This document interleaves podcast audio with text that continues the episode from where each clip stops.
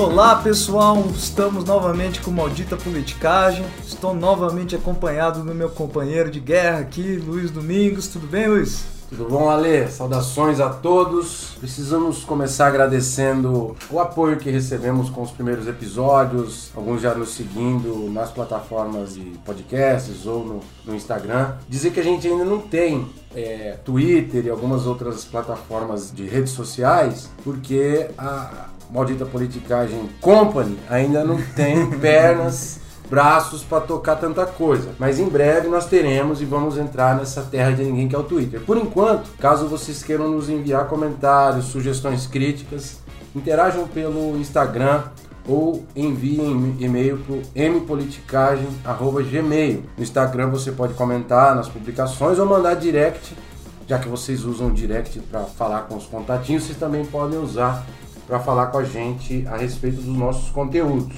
Hoje o menino tá todo merchan, então. É isso aí. Também tem que convidar, a gente tem mencionado os estudantes, mas também é, a gente espera interagir bastante com professores dos temas de ciências sociais, de história, de serviço social, de todas as, as áreas afins que possam querer é, discutir alguns assuntos que eles lecionam em sala de aula, enfim. Esses seriam os avisos iniciais. Bom, estão todos convidados então.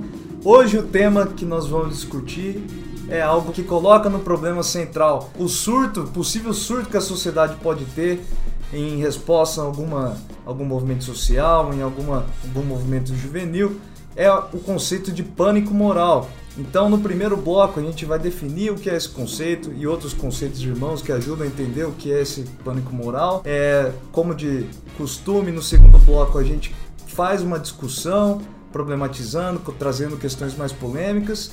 E por fim, no terceiro bloco, trazemos histórias, trazemos algumas é, alguma discussão um pouco mais leve para memorizar na cabeça de todos os ouvintes todo o conceito aqui trabalhado. Fique com a gente. É isso, vamos que vamos.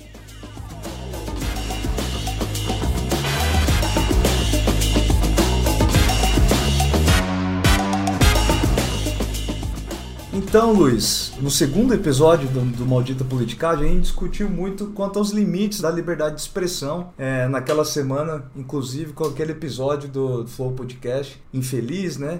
E a gente falou muito sobre como os limites né, que a liberdade de expressão tem e como a consciência coletiva ou a moral vigente em nossa sociedade é um instrumento de limitação do rol e das intensidades das coisas que nós podemos fazer e dizer.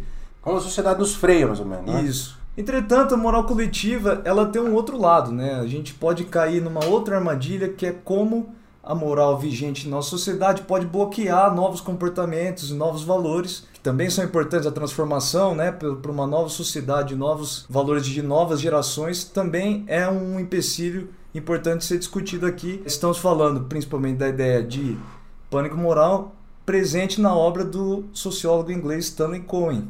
É muito legal a sacada do Cohen, já que ele pega essa ideia do pânico, que todo mundo sabe mais ou menos o que significa, do ponto de vista individual, né? que é um medo súbito, pavor de algo. Né? É, e o pânico moral, ele é um pavor não individual, mas sim coletivo, por algo supostamente perigoso, ameaçador.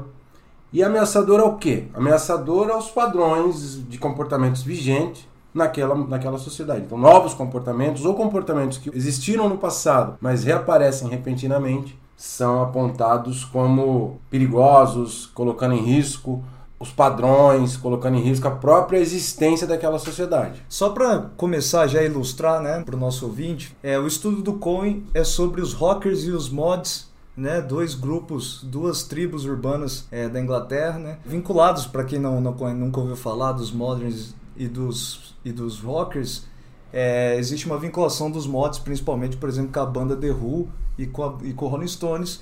Então eram tribos urbanas de, de da juventude, principalmente anos 60, dos né? anos 60, né, no meio dos anos 60, que traziam né, novos comportamentos para uma Inglaterra que é bastante puritana e tradicional. Então esses, essa juventude já trazia o, o, consumo de, de drogas, prezava por uma vida mais libertária, enfim, muitas coisas que eram contra a moral vigente da Inglaterra da época. Então, já ilustrando aqui, já adiantando um pouco do, da nossa discussão. Vale mencionar que esse trabalho pioneiro do, do Cohen inspira o uso da ideia de pânico moral para outros grupos, outros distúrbios, entre aspas, sociais. Mas a questão inicial é como que ele começa? Como que se dá o pânico social? É, a gente pode pensar que o responsável é o grupo, o grupo que, que traz essa novidade, mas não é.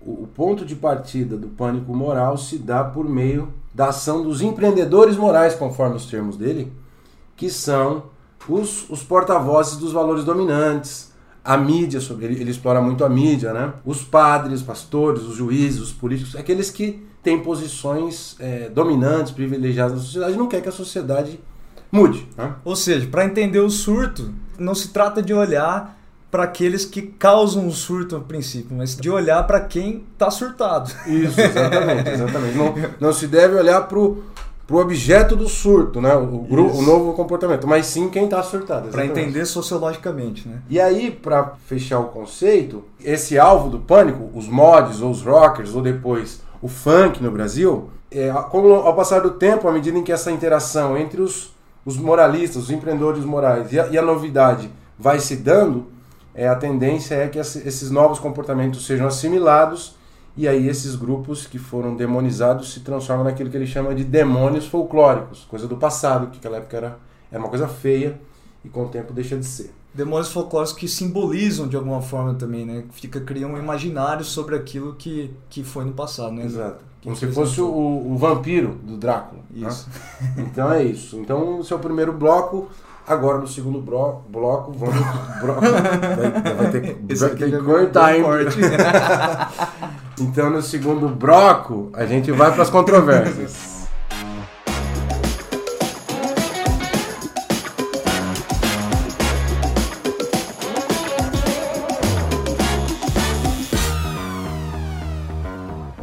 Partir dessas definiçõezinhas básicas, iniciais, a gente pode ir especificando e olhando por dentro. Como então que se desenvolve esse negócio, esse pânico se desenvolve, japonês? Japonês. É, já tem, já tem um, um preconceito aqui. Mas é. O, o, Stanley Cohen, que é o autor que a gente está se baseando, ele fala muito sobre o papel fundamental que a mídia cumpre na divulgação desse pânico moral na sociedade, né? Obviamente que não é só isso, mas é vai dizer ele que, que os grandes canais midiáticos são fundamentais nesse processo. E ele vai dizer que esse processo todo da mídia fundamentar e depois é, transformar isso numa coisa mais popularizada passa por três etapas. A primeira, um processo de distorção daquilo, né, que onde, onde, por exemplo, usar o próprio exemplo do utilizado pelo Cohen, né, do estudo dele, os mods e os rockers, né, duas tribos urbanas então nós temos, por exemplo, os mods e, o, e os rockers lá na, em Brighton, na cidade da Inglaterra, que é uma cidade onde eles se concentravam. E quando o jornal ia cobrir né, a concentração deles, é, havia uma distorção de, de quem eram essas pessoas, uma generalização muito grande de como se vestiam, de como se comportavam, o que faz, o que caracteriza essa primeira fase. A segunda fase, depois de distorcer, os jornais faziam uma espécie de previsão, ou seja, os rockers e os mods vão estar ali é, presentes na praia é, e qualquer dia desse pode surgir uma pancadaria que pode ser seu filho que está ali no meio, uhum. enfim. Certo. E num terceiro momento, depois de tudo, do, do pico do, do movimento, existe um terceiro momento que é o de simbolização é, ou de assimilação cultural e social, onde aquele movimento deixa uma espécie de marca na sociedade, mas ele já passou, né? ele não, não, não corre mais. A caricatura se dá no 2 pro 3. No, no passo 2 pro passo 3 seria isso, né? Isso, né? A caricatura já tá na cabeça de quem tá falando desde é. o passo de distorção, mas socialmente, né, ela dá se dá entre dela. o passo 1 um e o 2. Beleza. E nós podemos também colocar como exemplo o nosso episódio sobre o samba, né?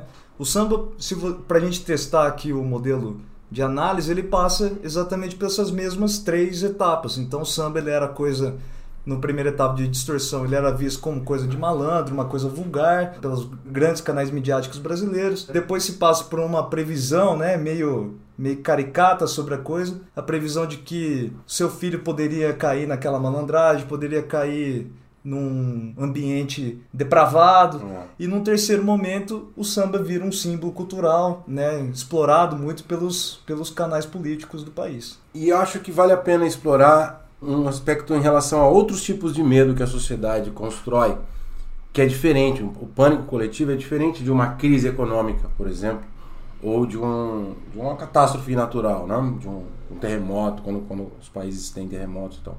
Porque esse medo de uma crise econômica, vamos pegar a crise econômica que é mais palpável para a gente, que a gente está no meio de uma, né? A crise econômica é um medo muito realista, as pessoas sentem no bolso. Elas têm medo de não conseguir pagar as contas, medo do despejo. E esse medo é muito fundamentado pela deterioração do orçamento do indivíduo, né?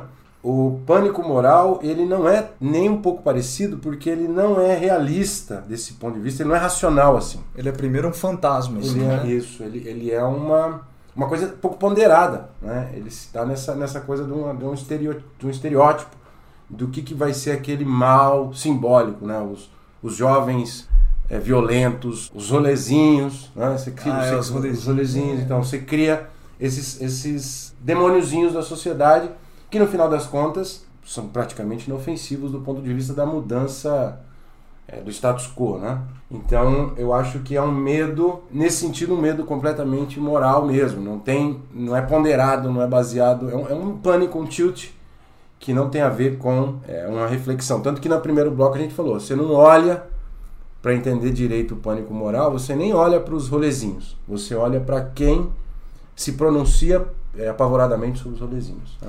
E quando é bem sucedido, né, o pânico moral ele consegue fortalecer uma reação, por exemplo, da polícia, que pode ser visto como um exemplo de controle social, né, outro conceito clássico da sociologia. Então, as leis, a polícia, todos esses essas ferramentas de controle social acabam agindo com maior hostilidade contra grupos vistos como desviantes, né, fora do padrão social. Com muita frequência grupos marginalizados, né? Isso. Não sempre, não sempre, mas com muita frequência, né?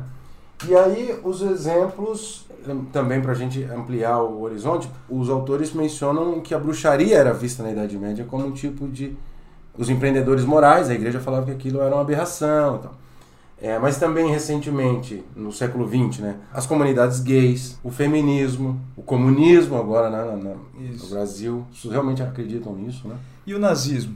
É, aí o nazismo acho que é um pouco diferente, não? Porque aí, como que a gente estava falando e debatendo, é, ele visa, o nazismo é um projeto de reestruturar a sociedade, não é de refundar a sociedade. Ele não é uma contenção de uma mudança apenas, né?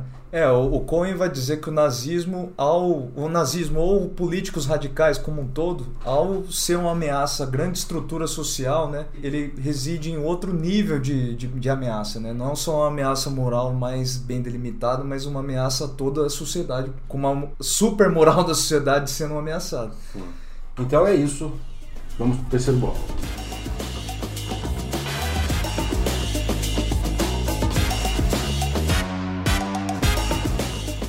E a pergunta de sempre, então, Luiz Domingos, nós podemos dizer que o pânico moral é maldito ou não? Aqui não tem jeito, Ale, não tem jeito. porque- Vai dar uma de isentão. Me chamou eu- de isentão. eu- Você, ouvinte, que quiser lá dar uma Eu- conferida no nosso eu não trailer, gosto ele disso. chamou de isentão. Eu não gosto, mas aqui não tem jeito, aqui não tem o que dizer, não tem.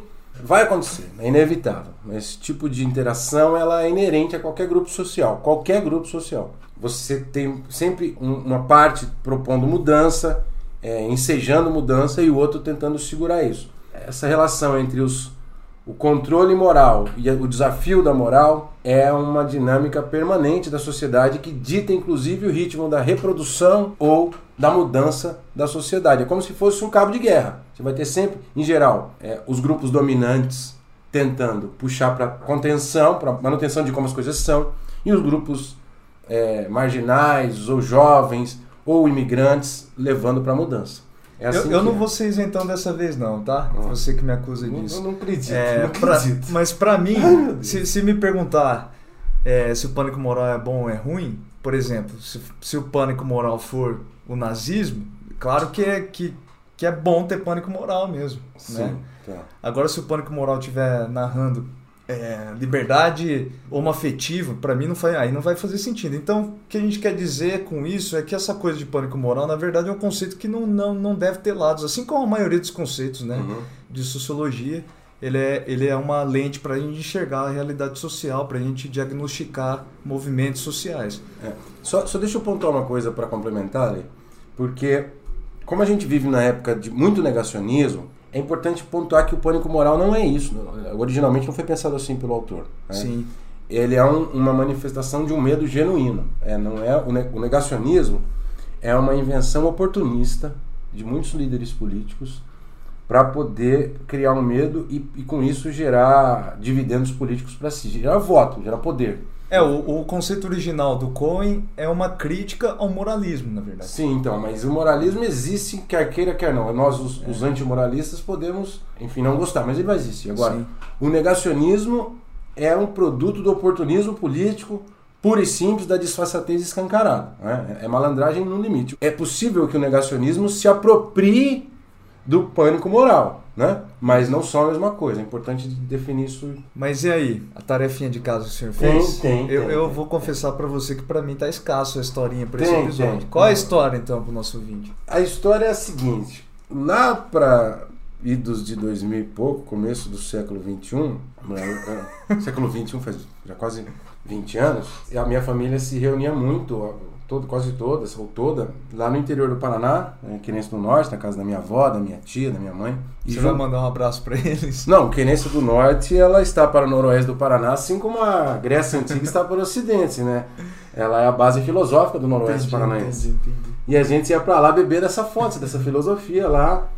Todos os primos vinham gente de outros estados, gente de tudo que é cidade, se juntava lá para estudar Dostoiévski, estudar latim, estudar rótulos de garrafa, bastante. E tinha um, um dos, desses, desses indivíduos que estavam lá conosco, pertencentes a essa família, tava puxando fumo do capeta, né? Bastante, assim, o, o cigarro da paz. E achava que tava disfarçadão, que ninguém tava percebendo. Mas claro, alguém percebeu, alguma tia percebeu e meteu a boca no, no trombone. Falou. Pânico moral tá, des- instalado." tá desestruturando a família, tá desencaminhando da vida, vai se perder na vida, vai cair, vai cair num vício sem volta, etc. E o, e o alvo, o demônio folclórico da, da, da família, ficava meio entre triste e puto, né? Que ele estava sendo alvo disso, e às vezes tinha uma reação ao que as tias reagiam. Tá em crise de abstinência, tá, tá, tá, tá, tá, tá. Então, é, essa história maravilhosa, divertida hoje, na época a gente solucionou a parte fraca da, da, da, da situação ali, a gente solucionou botando panos quentes e ao longo dos anos esse assunto voltava de modo muito mais racional. A gente tentou conter aquele choque que a família teve. Então hoje a gente dá risada. A pessoa, em, em o caso aqui, esse, esse personagem real, não é fictício. Inclusive ele não se desencaminhou na vida. Ele, ele... Dessa vez não é o Bill, né? Não, não, é, não pode ser o Bill dessa vez, né? Então foi isso. Lá na, na- no, no Rincão do Paraná, é, teve um pânico moral familiar, no núcleo da família, que ilustra bem e, e foi um sarro. Assim. Todos os tios depois falavam, chegavam nos seus filhos e falavam, você tá fumando maconha? Então, todo mundo ficou em alerta com isso durante muitos, muitos meses. Então, né, com essa historinha de, direto de Querência do Norte, um abraço pra família Costa aí, central no nosso, no nosso papo de hoje. Exatamente. A gente finaliza o nosso episódio. É, Eu queria, já que você não tem história, você podia revelar para as pessoas, não a cidade dele, ele vai falar outro dia, mas, por exemplo, você que é um cara que já, já, já gastou um pouco do seu conhecimento musical, fala para a turma aí uma música que você gosta muito, uma das principais músicas desse mundo para você. Principais músicas desse mundo, eu vou falar que é A Cidade Nação Zumbi. Ô, louco, aí tá- tá- é um populismo barato com as, com as pessoas que gostam da música do Nordeste, mas talvez seja. E, além disso, um time de futebol. São Paulo Futebol Clube. Vai te fomentar com São Paulo, rapaz. Então, Com isso, fechamos então o nosso episódio. Acompanhe a gente todas as terças-feiras no seu agregador favorito. Comentem no, no Instagram, com- mande mensagem pra gente no, se quiser via e-mail também. O nosso e-mail é mpoliticagem.gmail.com. Estamos muito felizes com as respostas que a gente tem tido, né, Luiz? Nossos ouvintes. Escrevam pra gente o que quiserem, as sugestões, as Que críticas. quiserem não, porque a moralidade tem limite Aqui- também. Escrevam pra gente, interajam com a gente na onde a gente existe e esperamos vocês nos próximos episódios. É isso? É isso, abraço. Abraço. O Maldita Politicagem tem produção e o roteiro de Luiz Domingos Costa e Alessandro Tokumoto, design e edição de áudio de Fábio Tokumoto.